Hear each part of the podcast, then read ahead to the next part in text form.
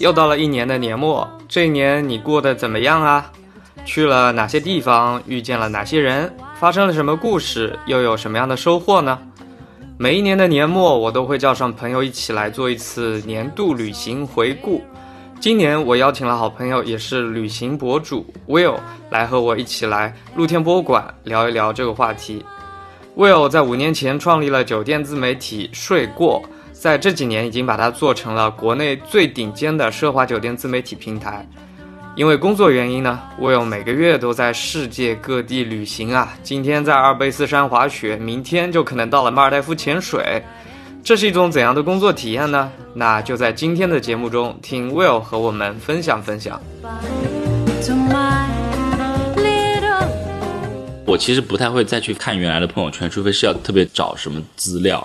但是你刚刚跟我讲，我才去又看了一下，哇，真的是今年也是嗯忙碌的一年，就是还是去了很多地方。哎，那我们赶紧来打开朋友圈来翻一翻吧，就从一月，然后一直看到十二月，然后看一看每个月都去了哪些地方，好吧？OK，好。然后一月份我就去了一个，我记得去了一个目的地是河南许昌。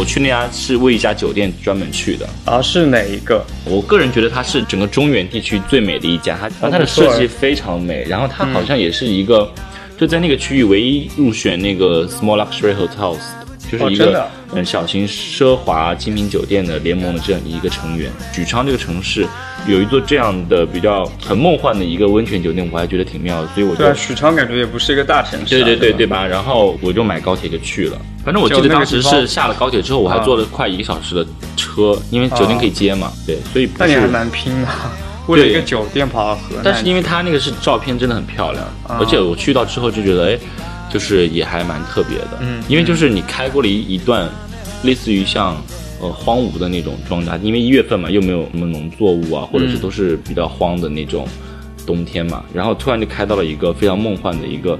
Middle of nowhere 的地方就有这样一个地方出现了这样一座温泉酒店，我说哇，它整个是用那个彩色玻璃装的一栋楼，然后就是非常美。它做了很大的水面，然后会用那个雾气、水汽把它整个笼罩起来，所以到晚上就特别梦幻。嗯，然后我就觉得哇，也太会玩了吧！就是在河南突然冒出一个这么仙的酒店。对，然后一月份就是这样一个状况。然后二月就过年了吧？二月过年，过年有出去玩吗？过年，因为我家在。湖南嘛，长沙，我觉得其实就就不算玩，就算回家过年。对，二月底我就直接去法国了。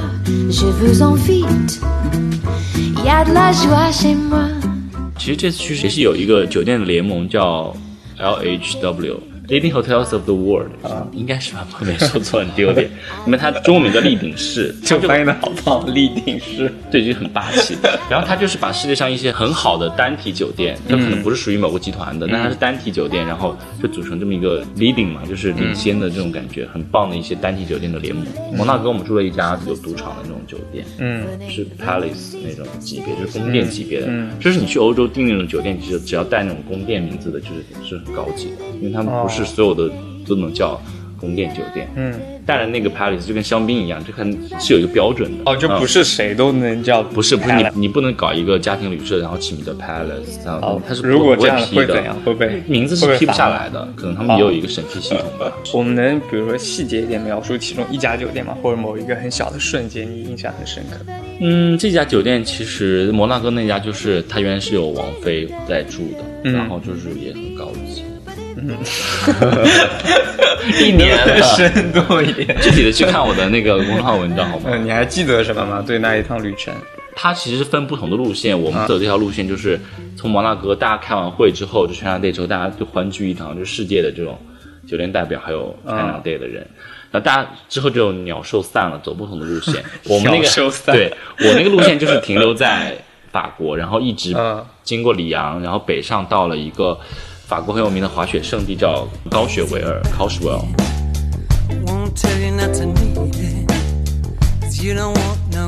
它这个地方呢，其实跟世界上几个有名的滑雪地，比如说日本的那个二世谷，然后还有就是法国的 c o s h w e l l 都是非常非常有名的。他们的雪都非常好，都是那种 powder snow，就粉雪，粉雪那个质感跟面粉一样，就是很蓬松，很好滑，但是又不硬。嗯，所以每年它就是。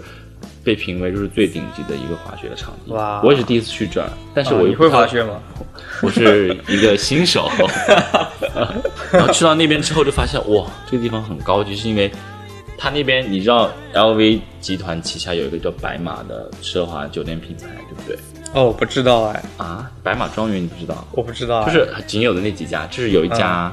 就是在这个 Coswell，你听一下它那个 Coswell 那个地方有什么级别的酒店就知道了。安曼 LV 旗下的白马，就是这种等级的，你就能想到它那个地方是一个什么样的消费或者是一个等级的地方。嗯。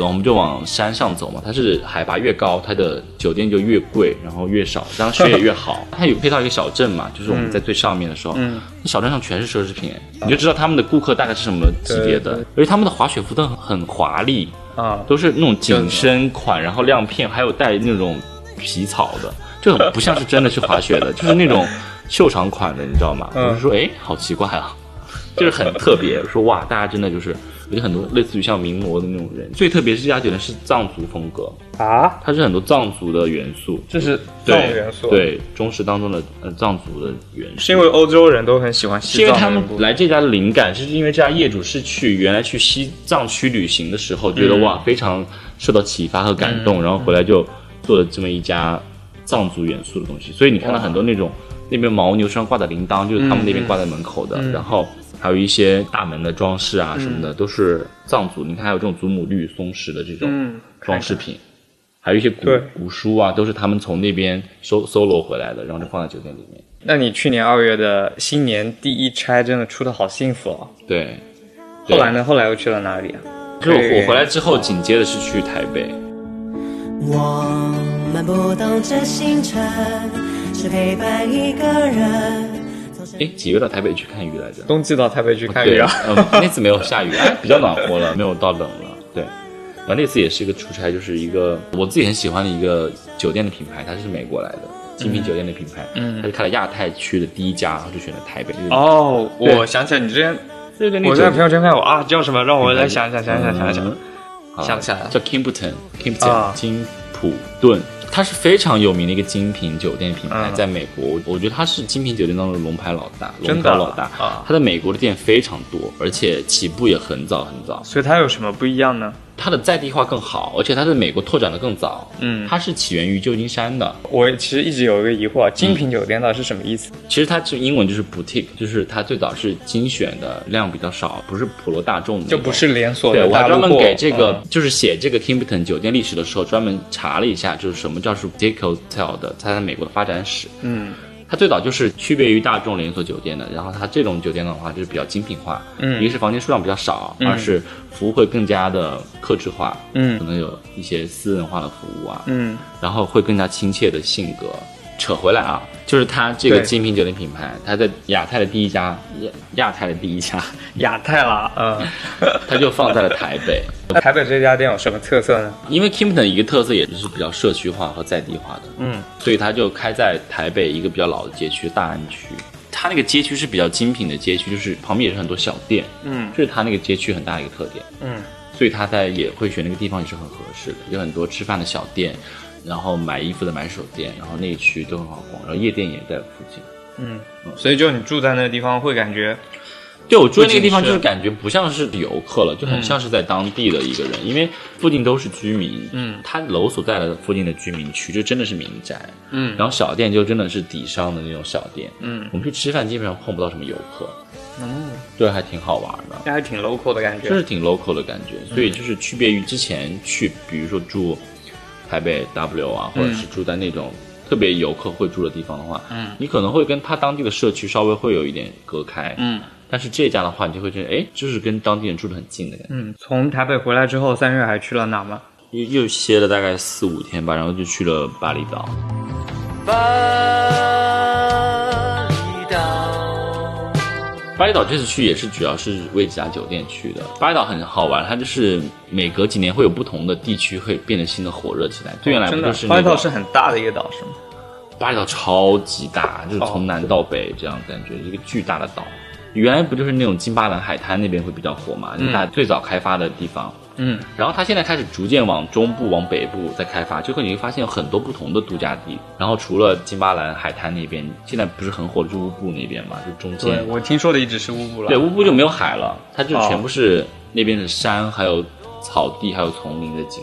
哦，它这跟海没关系的，就是从海边金巴兰那边如果到乌布的话，坐车也得两个多小时。这么大一个地方它？非常大。哦我在那边的时候，我听说它又开始开发更北的地方的，嗯因为它一个岛很大嘛，乌布也开发的差不多了，还是再往北走，然后嗯开发那边新的度假的地区，这样。哦，如果这样的话，那我觉得巴厘岛就随便去，反正这一次没去的地方，下次还可以再去。，对，它其实是不一样的，每个区域有不一样的，而且我看他们那边也跟我们介绍说，金巴兰就是普通游客，还有一批就是冲浪的又会去哪儿，嗯还有一批嬉皮士可能会去哪，然后特别想要宁静或者是静养的人要去乌布啊，或者是北边之类的。嗯，对我听说那里还有个火山，我一直很想去。对的，那个火山就是你在乌布一直会看到那个景观。哦，好。就很美，就是下面都是农田，就是但是无论你走到哪儿，你一回头或者一转头就是那个火山，因为它是非常明显的一个地标嘛，嗯嗯就是在我觉得就巴厘岛好像现在最有名的是抖音上很多巴厘岛视频，就是拿一块镜子给你拍照的那那个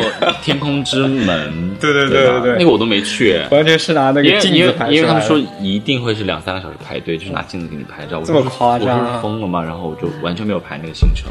然后那个照片你就网上下载一张就好了，嗯，自己 P 上去啊，反正都镜子都是假的。因为它那个门其实，它那个门只是一个象征性的，他们那边跟宗教相关的，就是一个嗯寺庙的一个一种入口，好像一般有几道一样。他当时跟我讲了，好像是代表人界，然后神界之类的一个区别。嗯进了那个门之后就是另外一个，嗯，就那个其实哪儿都有的，哦，这样子啊，对是印尼哪儿都有。印尼只要是个庙就有，哦就并不是只有他那个，他那个可能是比较空旷，或者是那个地方就是太有名了。所以你这次去印尼，你是待在哪个区域呢？哎，我走了两个区域，嗯一个就是在金巴兰那边海滩，因为去海边还是要看看海吧，去岛上。嗯，金巴兰，然后在那边的四季，然后就是还蛮美的，都是那种小别墅啊，哦然后就是躺了两天，比较传统的海岛度假。我听着很爽啊！我很好奇，就是比如生活方式博主去酒店出差的时候，具体的行程是在干什么嘞？如果你真的要开始写报道的话，那你就要去摘出这个酒店最好的东西，而且你照片要拍的好看吧。嗯，拍照这个事其实就很费时间，然后很费神的一个东西。然后你要把这个酒店怎么写呢？你不能像去写大众点评一样写说，今天入住非常好，房间非常大，然后价格也不错，早餐也很好，值得大家推荐大家来。你不能这么写，对吧？嗯你还得用一些最能体现它到底好在哪，然后它的文化或者是它的住宿的地方到底有什么能吸引人家去的地方。嗯，并不是太平白直叙的去讲，但是你要哦会讲这个东西。所以巴黎老司机值得去吗？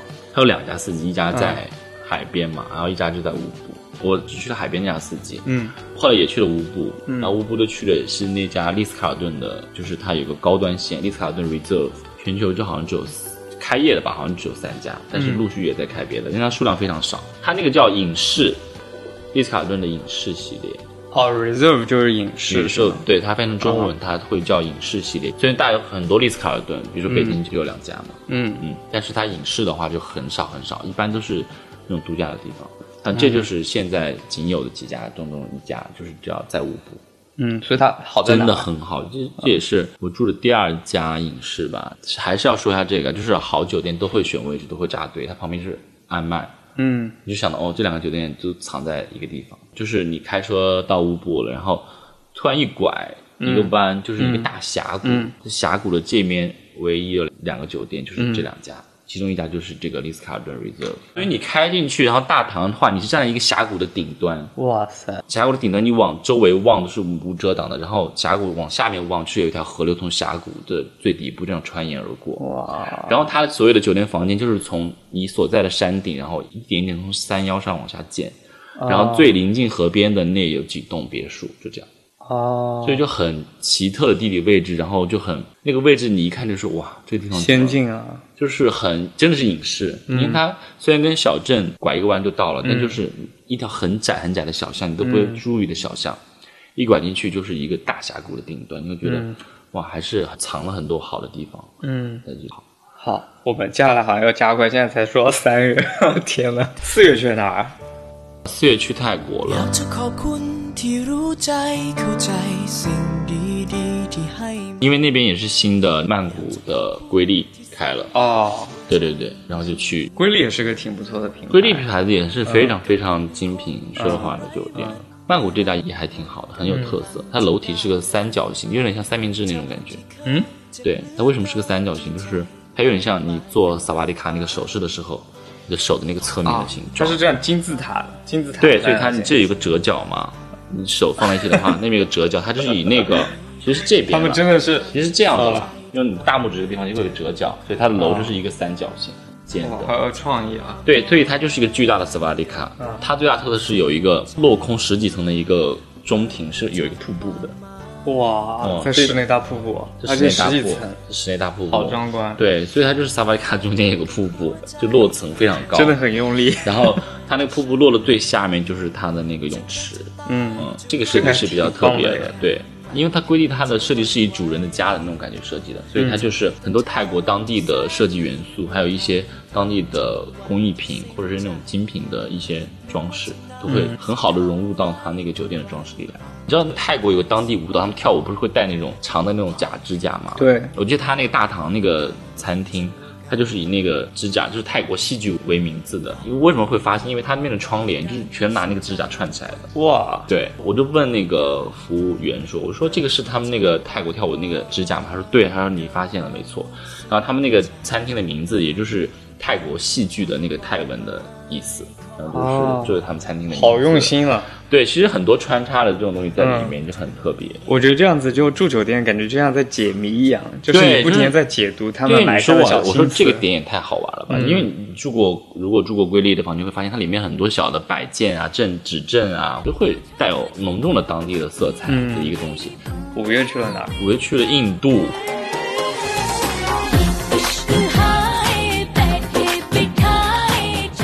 去了印度哪儿？这一次？我这次去的就是还是比较偏门，我去了南印度班加罗尔，它有一个别称叫做印度硅谷。对啊，印度的深所以圳。很多人去那边出差啊，嗯或者是在那边分公司啊，然后就是很多商务东西在那边。，就我觉得班加罗尔非常有特色的一点是，我不知道你有没有在城市里逛啊，就是他们的大巴车，就是公交车上面全都贴满了各种编程教育的广告。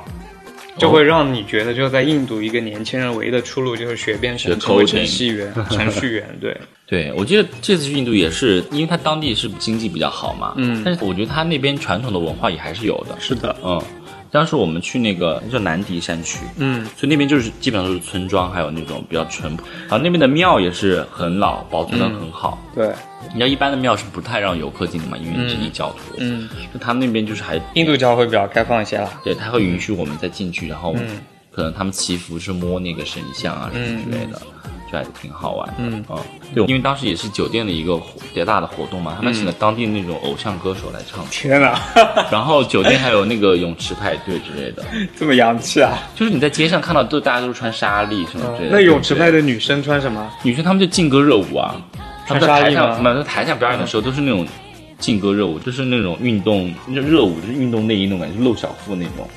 哇，就是开放的也挺开放的，然后在街上大民众还是比较保守，嗯但是你会感觉到有一种新潮的那种暗涌，在他们古老的印度的市面上开始涌动。的确，如果对人文文化或者风土人情这些比较感兴趣的话，嗯我觉得印度可能是世界上最棒的旅行地之一。是，但是还要注意安全了。啊、对，嗯特别是那个女生过去的话，要更加注意一些。是的，是的。六月嘞，六月去哪儿？哦，六月六月就去了老挝。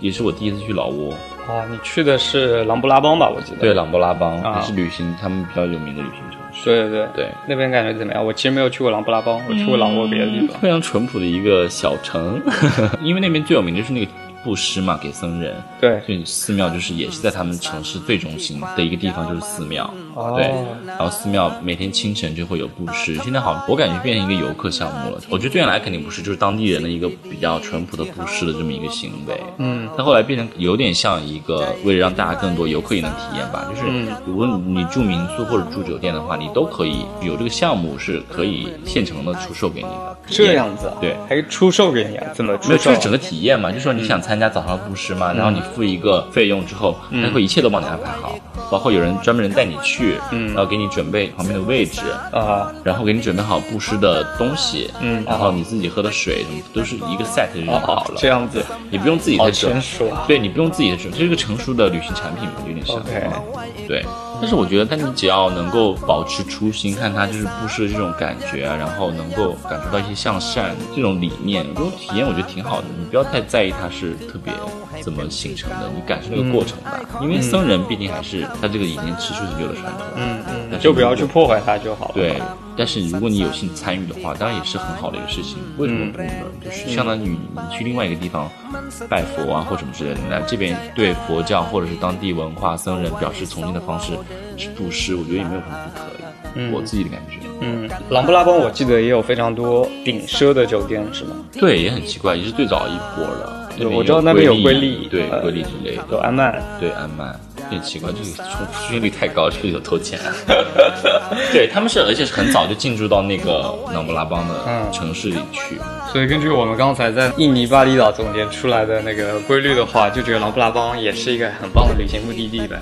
我觉得是因为他很早就获得了那个世界文化遗产的这么一个称号吧，好，所以我觉得是这个名头帮助他很大的忙，然后去吸引这些酒店的落户，嗯，然后再共同打造一个旅行的一个产品。也有可能是因为大家对老挝这个国家会很太神秘了，因为，太神秘了。但是就我去那边的综合体验而言，我觉得它好像给我的综合体验没有那么好，对，老挝很普通啊，就是因为没什么，所以就是因为没没什么。嗯，对。但老挝，我觉得大家如果如果没去过啊，就是心理预期可以放到大概四线、五线小县城的，对，老挝的心理就建设老挝就真的很穷啊，对吧？？这个建设是嗯我说的，应该是比较客观的吧，就是我觉得没有那么高级。四五线更县城穷一点那种基础配备吧。就大家如果去过，比如说越南、泰国、柬埔寨的比较穷的地方，嗯，那其实老挝差不多就是那样的是水平。，的是的，而且他们的夜市真的没什么可逛的，因为感觉都是进的货，就是中国进的，，啊、都是泰国进的。泰国进的。对，老挝在经济物资上是完全依靠泰国的。刚才说到几月了？这个是六月是吗？对，已经到六月了，七月蛮蛮快的。我们看看七月夏天去了哪里？七月去了马尔代夫，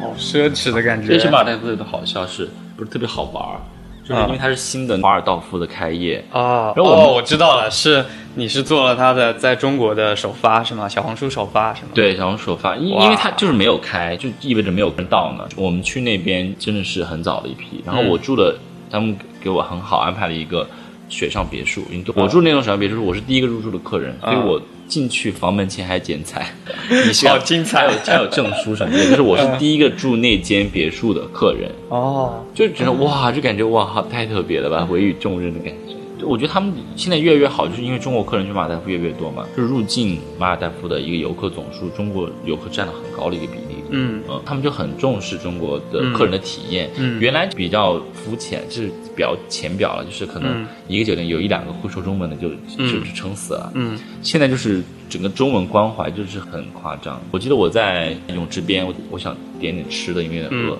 我想点个披萨，然后他给你一个手抓饼吗？他是一个深色皮肤的一个雇员，嗯，我觉得应该是像非洲那边的，嗯然后他直接给我开口说中文，哇他，知道我的课时或者是哇。注课资料，他我终于知道北京那么多学中文的黑人小哥后来都去了对但是如果他是中国面孔或者东方面孔，我觉得不惊讶，他就是配备到这个程度。嗯。后来他跟我说，他是每个部门，就是包括嗯，就是池畔餐厅或者是前面的礼宾、前台，然后客房服务部，嗯。然后还有礼就是管家部门，嗯。每个部门都有会说中文的中文服务的哇，也就是说中文和英文一样，变变成他们的工，作即便他不是中国籍，但他也会中文，嗯。然后也会懂中国客人需要。八月就在国内吗？本来就在北京了，北京，但是开了一家很好的那个普轩嘛，在王府井。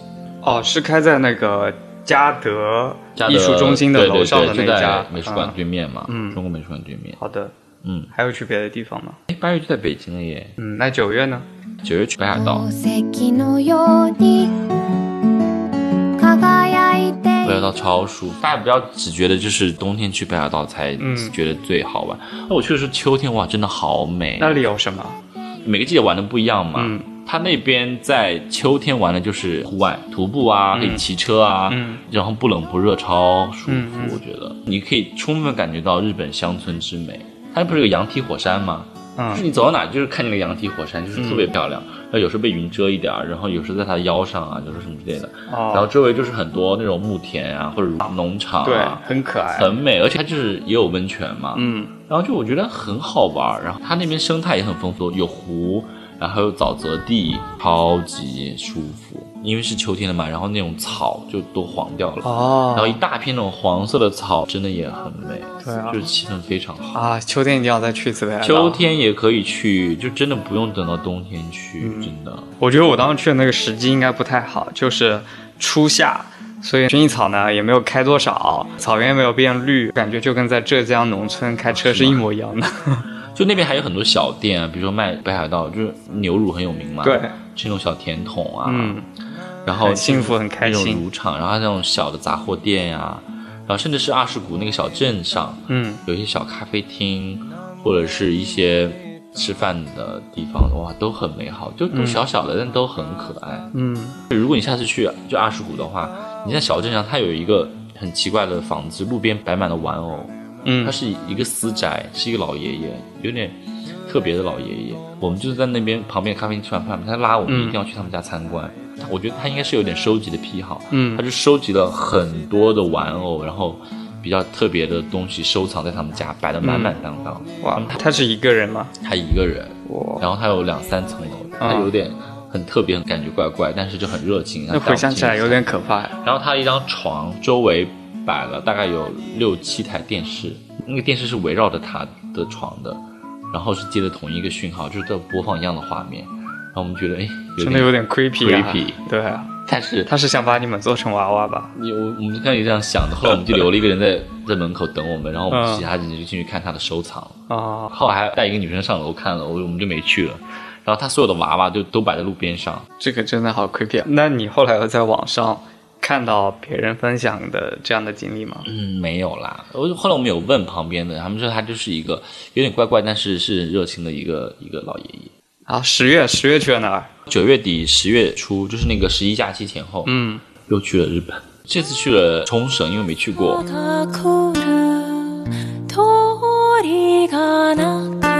OK，那我那个时候会不会有点冷啊？没有啊，我最近都有点想它是去。热带，怎么会冷？它是热带它，很靠，它离台湾很近，啊，可台湾冬天很冷啊。有点类似于像福建厦门。哦，好吧，就比较温暖，对，但是我们去的时候，十一不是有个台风吗？就是一直在米娜什么之类的，好像是。一直追着我们跑。哎，就我们刚到就你在冲绳，他到冲绳，你到就我们到冲绳的时候，他就有点要追过来的意思。嗯，我落地的时候都是大晴天，然后突然有一天我们在一个山上，他们那种一个木搭建的宫殿参观的时候，呃最近被烧掉了那个宫殿。哦，对对对，对，就那个时候突然下雨，就是台风来了，嗯。半个小时之内开始狂暴雨，嗯但下了大概又半个小时之后他就走了，对，然后就又开始放晴了，嗯，反正就感觉台风一追着我们走，然后后面几天天气很好，因为它飘去那边，台风之后的天气都超级好，非常美。啊然后我们在那边就是冲绳县之后一直往北走，然后就走到中部去了。嗯，中部那边的海就会更漂亮哦，然后哦，海岸线啊、落日啊都很漂亮。它那边的海是看什么？它会有很漂亮的沙滩吗？沙滩还好，哦，嗯，然后也是礁石的岩石悬崖比较多，嗯，嗯，我还蛮想去冲绳上。海还蛮蓝的，保护的蛮好的。然后看日落什么都很美，哦，哦，嗯，然后有一个大海洋馆什么之类的，嗯那边就是很感觉好适合家庭，就很适合家庭，嗯度假什么之类的。嗯，不太适合我。对，然后就吃吃喝喝，然后海边逛逛，然后那边就是吃冲绳菜系，还挺好玩的。嗯，然后他们那边会有当地的民谣，就特别好玩。你吃饭时候一直会放，可能日本就觉得土土的，但是怪怪的那种，就是那种调子。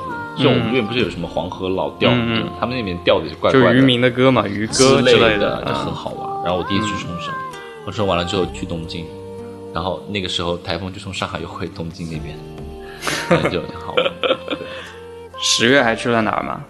十月就主要在国内了，从嗯日本回来之后就去了广州啊之类的。嗯，十一月呢？对啊，十一月主要的行程就是又去欧洲，去英国，因为英国伦敦我几年没回去了，我上次去是四五年前了。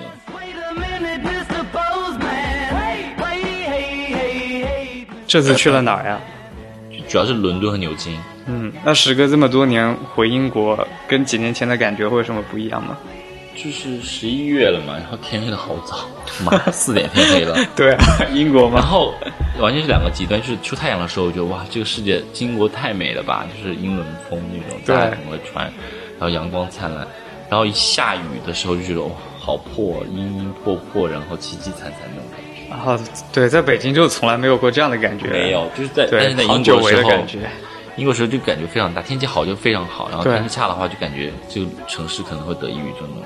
而且因为你每次去一个城市，比如去伦敦的话，你住的区域不一样的话，你感受到的东西也不一样。对，那我这次住在 Chelsea，那就是购物大街上那一区，我那一区是比较富人区的感觉。嗯然后这种生活方式还有那种调调也是完全不一样。嗯，像我这家就是很喜欢给客人喝茶，他是 对，就是英国人不太喝酒，很。但这家特别爱给你弄茶，嗯就他所有的茶就很可爱，他茶壶外面还用一个毛线套给你包起来，然后去牛津就是过了两天乡村生活，他那个庄园真的很美，自己种菜，然后自己的香料有很大部分是从他们自己那出的，嗯然后他就进那个餐厅，Blank Raymond 也是那个大厨，很有名，他出了很多书，然后在英国上很多就是厨艺节目什么之类的。嗯然后最近也老来中国做一些跨界的东西。他那个酒店最大的卖点就是他的餐厅，对，但是我觉得他酒店也还蛮特别的，他那么多间房，每间房都不一样，很不体。然后我们几个小伙伴有一个人住的是那种泰国风的，就是嗯进去就是完全是东南亚风格。嗯，我去那家，它的灵感是来自于威尼斯那种风格。哦，对，很华丽，对，就是有一些面具啊，或者是一些画作是那种意大利那种风格，嗯。是他从那边带来的灵感。嗯嗯。然后还有一个朋友，他整个房间是被柠檬装饰起来的，从这是什么墙纸风格然后到你不知道是什么西西里浪漫风格吧？，OK，很意大利的感觉。然后他还，有一件就是 Blanc de Blanc，就是白中白，嗯，然后它也是整个房间是纯白的，然后那个房间是很难订到。哦，很梦幻感觉，对，很梦幻。然后每个人的房间真的都不一样，嗯就是很特别。嗯我觉得这也是他有意思的一个点，就是他当然自己家嘛，原是他自己，他既是业主又是餐厅老板嘛，但哦是真的房间都是由他主导。哦，这个大厨他来中国做了什么尝试呀？我们在中国可以体验到他的什么东西吗？他好像去上海，然后做了一些嗯米其林方面的合作，然后厨艺哦跟餐厅的合作，应该是餐厅的合作，嗯然后出一个特别的菜系或者是客座之类的东西。嗯。嗯，也是一个幸福的十一月了。好，那就到了十二月了。啊！十二月。现在才过去三分之二了，对啊，啊，有去哪里吗？去了一趟澳门，好花不常开，好景不哇，澳门真的还蛮好玩的感觉，哦我从来没有去过澳门呢年前了。嗯就是这次回去，哇，这次去了一个非常推荐的酒店，就是那个他们新豪天地。是吧？叫 Morpheus，它中文名叫摩婆斯，对，就它就是英英文音译过来的嘛。Morpheus 它的其实是神话里面梦神的名字，嗯就做梦的那个神仙。因为新豪天地它的英文名是叫呃 City of Dream 梦想之城，嗯，所以他就选了这个梦的神神的名字来做这个酒店的名字。超级网红这家酒店，它真的是很梦幻，因为它也是扎哈利德留下来的作品嘛，然后它整个曲线几何的感觉完成度非常好。嗯。它整个楼是用钢筋那种外结构把它包裹起来的，嗯。就像骨架的外面，嗯。就有点像那种什么凤凰卫视那个楼啊，它就是钢筋在外面的，嗯。对。然后它整个楼体是中间是有镂空的，嗯。但是有点像那种宇宙那种虫洞的那种镂空，你知道吗？嗯就是那种柔和的镂空，并不是一个方块镂空，嗯直接那种很无聊。它都是那种虫洞，就是由大到小的那种镂空，嗯。就觉得哇，怎么会这么流畅的一个建筑形体？嗯这楼体就已经很让人想去了。嗯。然后一到大堂的时候，就感觉哇，它里面那种几何未来感、科技感，全金属全白的那种感觉，嗯然后光从里面透出来，嗯嗯，然后整个电梯就划破它整个中空大堂，然后就悬空上去，哇，非常酷，整个大堂就把我震到。嗯。然后他们颜值真的也，服务人员颜值也很高，它那种线条不是几何的嘛，嗯就延续到它前台啊、地面的装饰啊，然后大家的衣服上的制服上也会有那种线条，嗯都是一套整体的视觉体系，嗯完全非常棒。它现在也是澳门应该是数一数二的价格。我觉得现在可能是小红书排名第一的酒店吧。很多人去那打卡，但是真的非常，我觉得值得去。嗯嗯，嗯，我也不住那，只去逛一逛嘛。对，你可以看到大堂了。它有些你可以去吃饭啊。嗯它那几家餐厅不是澳门也不是刚颁米其林吗？港澳的，嗯，他们那边就是中餐厅拿三星，哇，然后两家法餐拿拿二星。好厉害、啊。对啊，就是随便拿一家都是很值得推荐的餐厅，嗯因为真的是有保障的。嗯周末的价格会比较贵，然后平日的价格会比较低。哦，这就是建为什么议大概？哦，是因为有大陆人那个周末过去大陆赌场游客？对去不去赌场我就不知道了。嗯对，但是就是周末会它价格会调高，然嗯后平日的话我觉得最划算。如果大家就是真的能够平日去的话，就会以很比较高的性价比拿到这个价格。大概什么价格啊？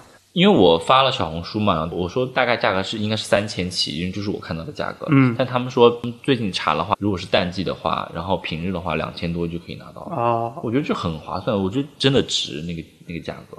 嗯因为别的酒店可能特色就会稍微少一点或者旧一点，嗯它那个又新，然后又嗯非常有特色，嗯因为它号称是超星级的酒店嘛，嗯我觉得它是担得起这个称号的。嗯。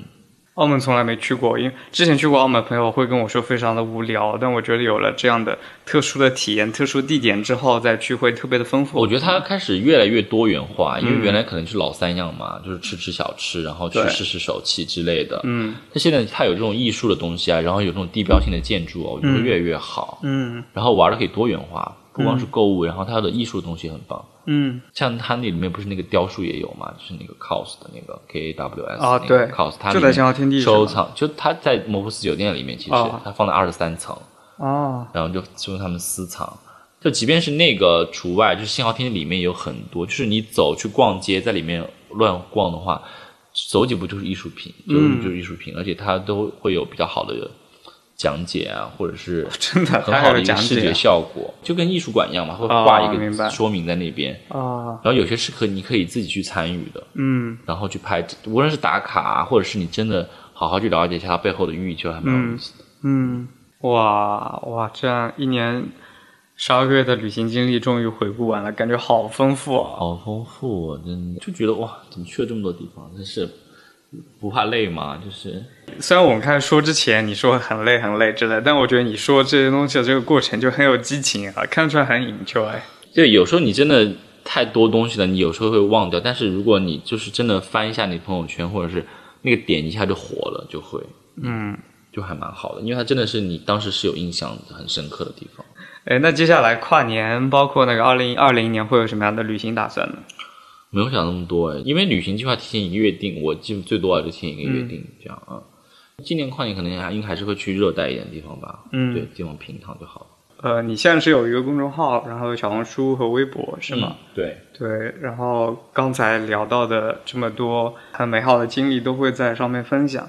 然后二零二零年的话，会做一些新的事情吗？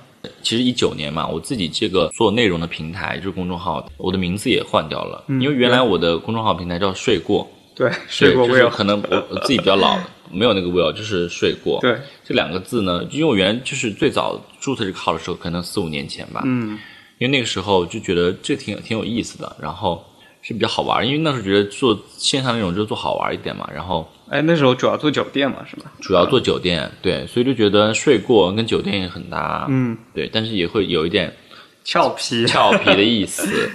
对，但是就是做了大概四五年之后，就觉得嗯，可能内容还是要拓宽，因为其实嗯，酒店是旅行当中很重要的一个部分，嗯嗯，也是大家最早关注我的一个原因。但是我觉得旅行还可以有更多好玩的东西，对再放进来。对，比如说一些关于一直在出去的故事，一直在看世界的故事，然后去探索的故事，我就想把把这个名字的故给局限给打破一下。嗯就不光是睡过了，你可能是以一个你自己的一个状态和眼睛去看世界，嗯然后介绍新鲜好玩的事物的这么一个更大的一个内容。